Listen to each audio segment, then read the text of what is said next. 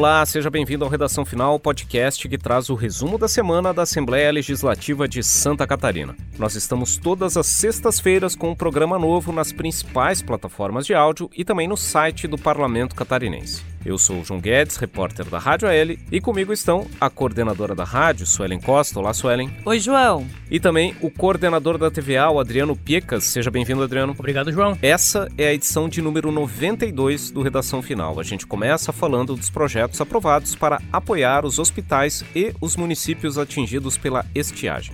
No segundo bloco, a aprovação do projeto que busca reduzir o impacto ambiental dos prédios públicos. Na terceira parte do programa, as próximas etapas da tramitação da reforma da Previdência. Vamos em frente.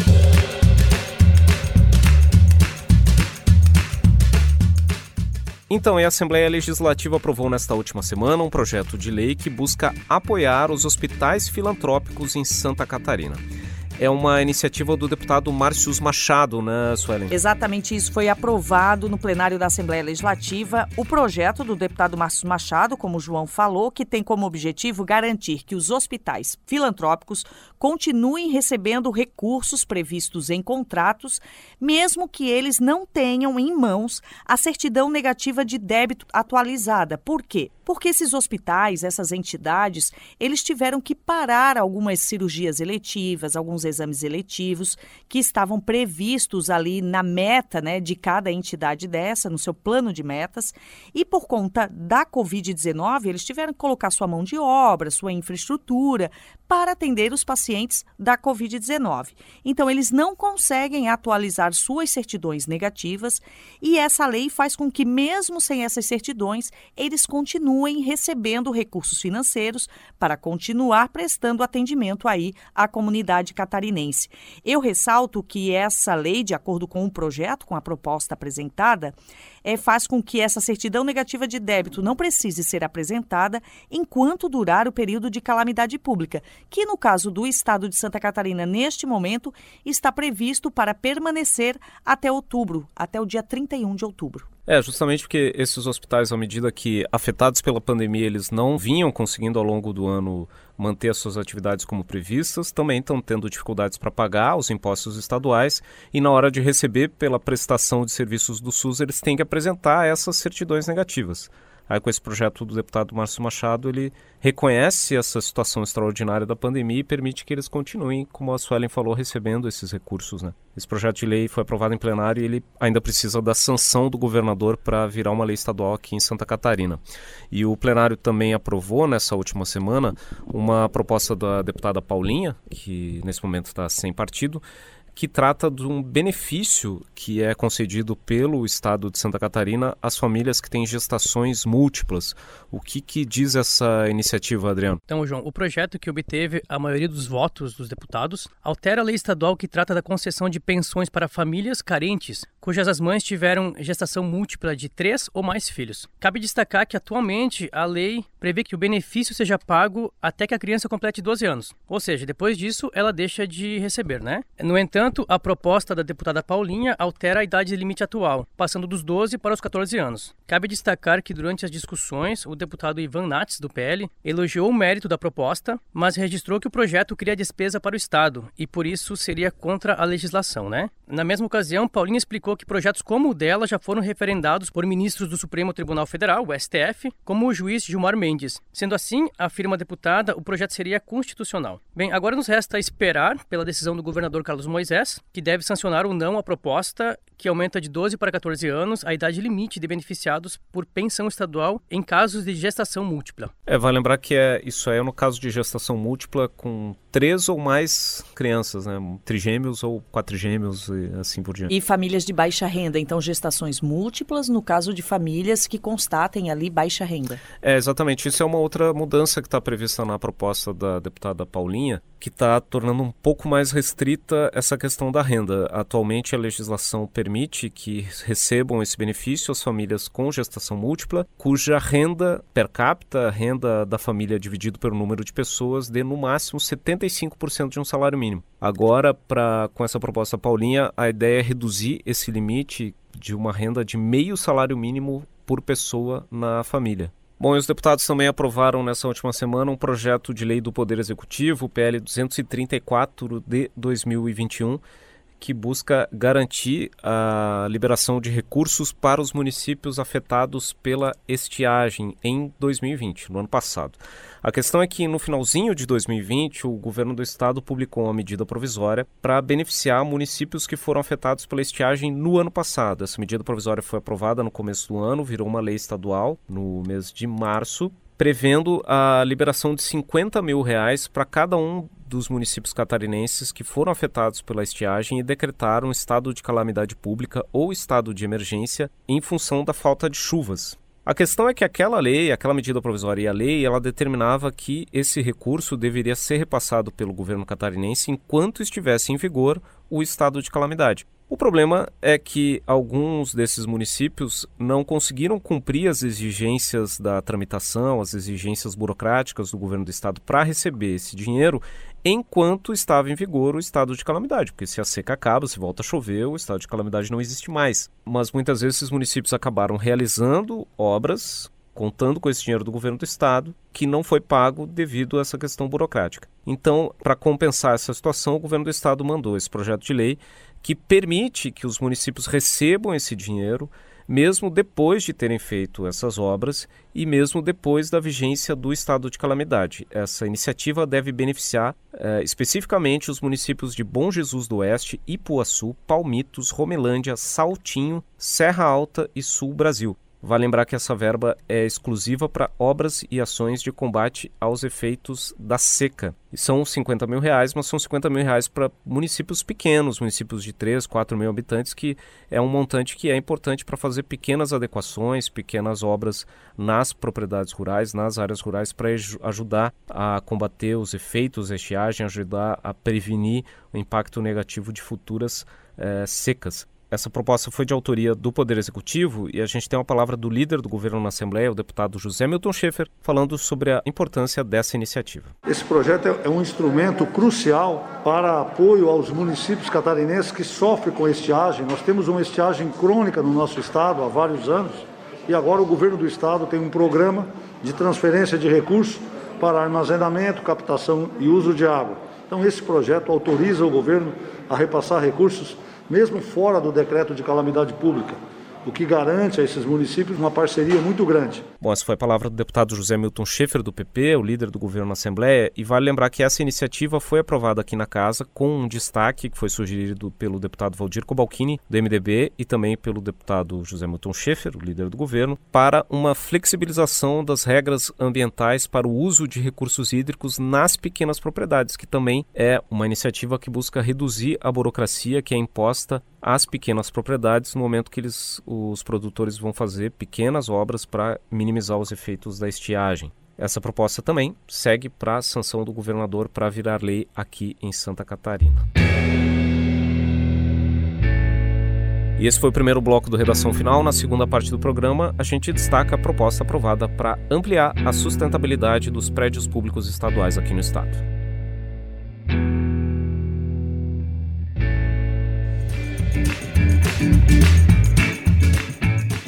Muito bem, nessa última semana, o plenário do parlamento aprovou proposta que busca reduzir gastos e ampliar a sustentabilidade dos prédios públicos estaduais. Que projeto é esse, Adriano? Então, João, é o projeto 270 de 2019 do deputado Ivan Nats, que foi aprovado por maioria de votos. A proposta estabelece que os projetos arquitetônicos de novas edificações ou reformas de prédios públicos no estado devem prever a instalação de sistema de captação, armazenamento e utilização da água da chuva. A ideia é que a água da chuva chuva, então captada, seja utilizada para limpeza, irrigação e esgotamento sanitário dos prédios públicos novos ou reformados. De acordo com o NATS, é comum que empresas e cidadãos já instalem equipamentos de captação de água da chuva em suas construções. Então, segundo ele, nada mais justo que o Estado também faça sua parte no processo de conservação ambiental. O projeto de lei agora segue para a sanção do governo do Estado. É, a gente inclusive tem uma palavra do deputado Ivan Nats falando justamente sobre essa situação. Vamos ouvir o que disse o deputado. Nós vivemos em tempo de questões ambientais perenes. E a água é um instrumento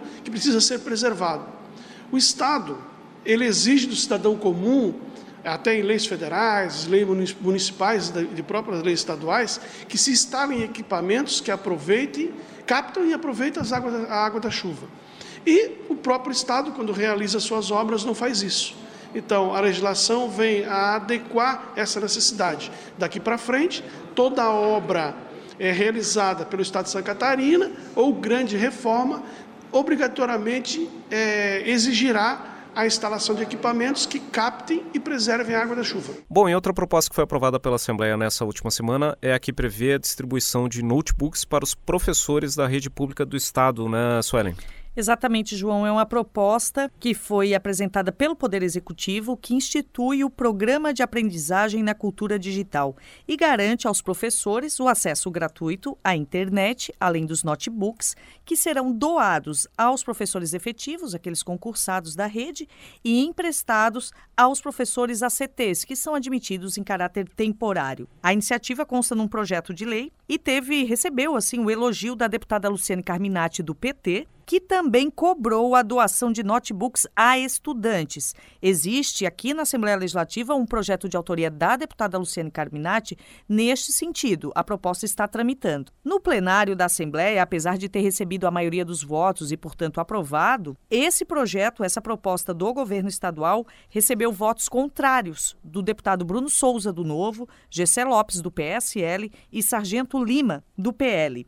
Eles argumentaram que o governo não informou qual será o impacto financeiro nos cofres do Estado com a implantação deste programa, que prevê aí a doação dos notebooks, mas reconheceram o mérito da proposta. O líder do governo aqui na casa, que é o deputado Zé Milton Schaefer, do PP, informou que os recursos virão do orçamento da Secretaria de Estado da Educação. O projeto agora, mesmo sendo de autoria do Poder Executivo, volta para a sanção do governador. Bom, esse projeto que trata da distribuição de notebooks é uma proposta voltada para a área da educação e aqui nessa semana também avançou aqui no, Legislativo uma outra iniciativa também voltada para a área da educação. É um projeto da deputada Paulinha, que nesse momento está sem partido, que prevê a oferta de serviços de psicologia e serviço social nas escolas da rede pública estadual de educação básica. A ideia é de que esses profissionais estejam à disposição das escolas para atender às necessidades definidas pelas políticas de educação a ideia é que eles atuem desenvolvendo ações para melhoria da qualidade do processo ensino-aprendizagem, buscando a participação da comunidade escolar e também atuando na mediação das relações sociais e institucionais. Essa proposta passou nessa semana pela Comissão de Educação e ela segue para análise na Comissão de Defesa dos Direitos da Criança e do Adolescente. E o segundo bloco do Redação Final fica por aqui. Na terceira parte do programa, a gente fala sobre as próximas etapas da tramitação da reforma da Previdência.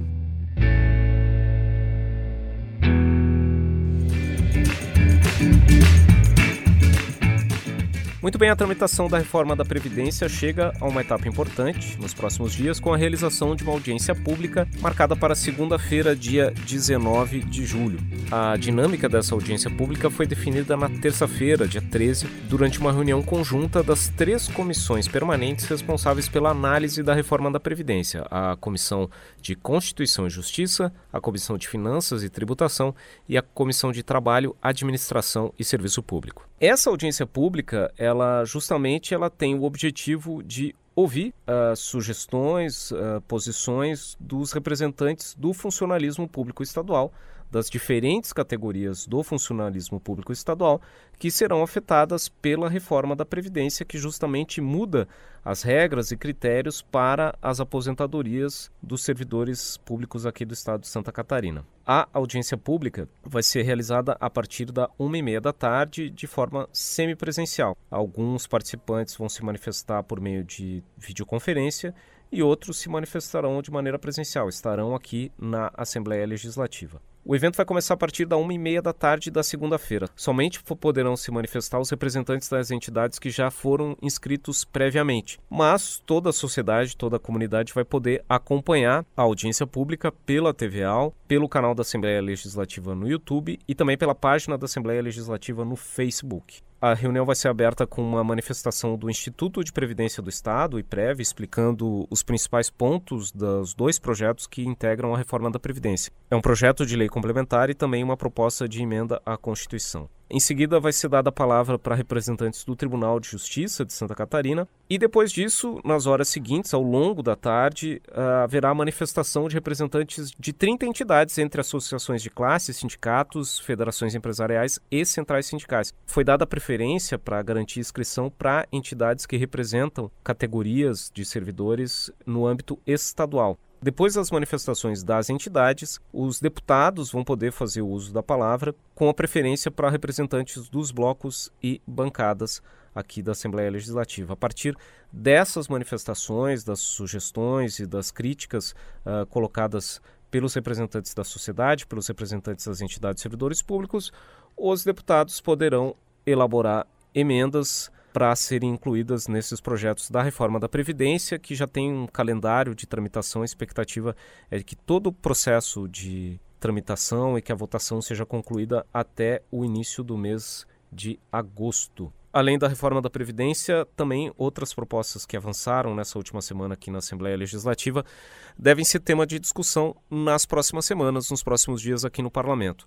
Uma dessas propostas foi a que avançou na reunião da Comissão de Pesca nessa última semana, que busca reduzir a burocracia na relação entre os restaurantes e os pescadores artesanais, né, Adriano? Exato, João. Se trata de um projeto bastante interessante, o qual permite que restaurantes e estabelecimentos congêneres possam adquirir pescados frescos diretamente dos pescadores artesanais e aquicultores. De autoria do deputado João Amin, do PP, o projeto de lei 33 de 2019 tem como objetivo agilizar o escoamento da produção e, assim, melhorar a renda dos produtores artesanais, que poderão aumentar a margem de lucro.